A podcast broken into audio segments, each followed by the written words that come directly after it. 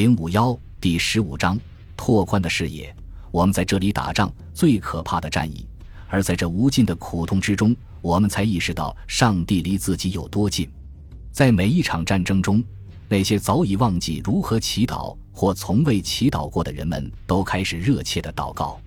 那位耶稣会神父迪布吕勒中士对 TNT 炸药洞穿上帝创造的人类肉体的可怕情景最为深恶痛绝。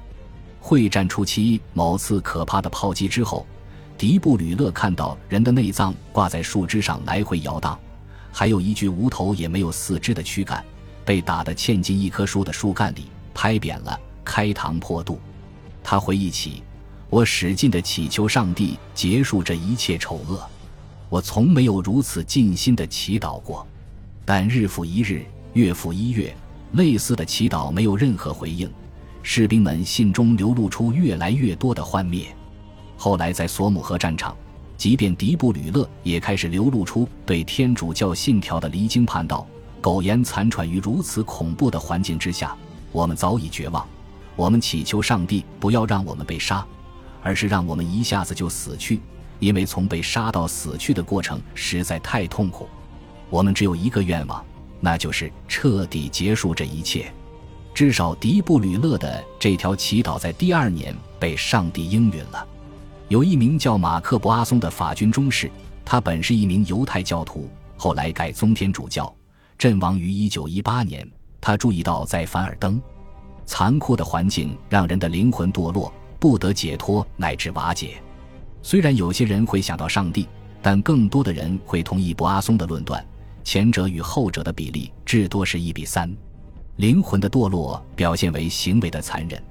二十一岁的德维尔中尉早在凡尔登战役爆发前就曾预言道：“也许我们很快就会变得和第一帝国时代的战士同样野蛮和冷漠。”眼看着袍泽战友躺着那里死去而无法施以援手，这种行为的确并不高尚。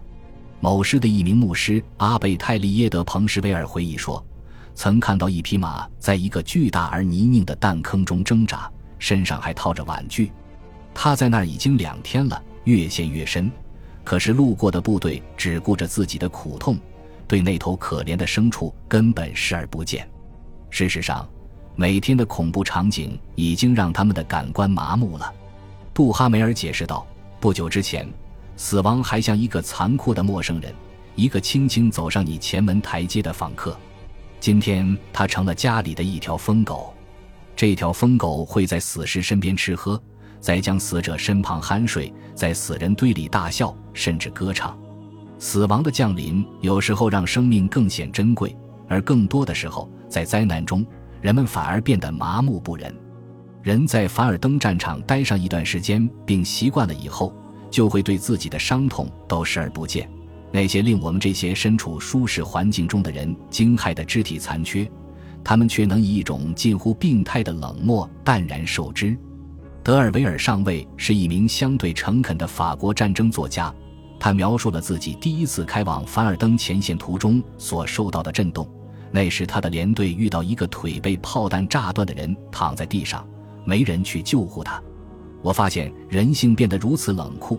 所有人都一心执念着不要掉队，不能在这样一个死亡随时可能降临的地方逗留过久。和深刻反省、内心煎熬的迪布吕勒不同，年轻的坎帕纳少尉回忆说，在即将第三次从前线下来休整之际，自己曾冷血地拍摄过一具在掩体里被炮弹炸死的手下士兵的尸体。这具尸体从肩至胯被炮弹劈为两边，敞开在那儿。就像挂在肉铺橱窗里被掏空了内脏的一扇猪肉，他把照片发给一个朋友，证明自己能活下来有多么幸运。雷蒙·朱贝尔在从死人山高地上撤下来的时候，发自内心地问了自己三个问题：在进攻的时候，是什么样的情绪在支撑着你？我脑子里想的只是赶快把脚从吸住鞋子的泥泞里拔出来。在进攻中幸存下来后，你有什么想法？我在抱怨。因为接下去我还有好几天喝不到配发的红酒，你第一个举动难道不应该是跪下来感谢上帝吗？不，我的第一个动作是尿了。这种道德上的麻木，也许是在凡尔登前线作战以后最普遍的副作用。那些像朱贝尔一样敏感的人，会以承认自己所有正常的生理反应的方式来抗拒变得更加残忍的心理倾向。朱贝尔还回忆说，他团里有个人从前线下来后，发现自己在凡尔登郊外的房子完整无损，兴高采烈。可是后来发现房子里面的东西都被洗劫一空，又爆发出一阵歇斯底里的大笑。那些还没有经过凡尔登战斗洗礼的部队，在开赴前线途中遇到从前线替换下来的残部时，内心不可谓不胆寒。前线下来的人看上去像是来自另一个世界。乔治·高迪中尉这样描述他自己的团从五月份杜奥蒙堡周围的战斗中撤下来时的情景：先走过的是各连的残部，偶尔会有一名手拄拐杖的负伤军官带队。所有人都迈着小碎步，走得七扭八歪，好像喝醉了一样，很难分辨出他们的脸色和军装的颜色有何不同。他们身上所有地方都盖满了泥巴，就泥巴被晒干后，新的一层又再次盖上去。他们沉默不语，甚至连抱怨的力气都没有。这些沉默的面孔似乎想要喊出什么可怕的话语，为他们亲身经历的难以言表的恐怖而尖叫呐喊。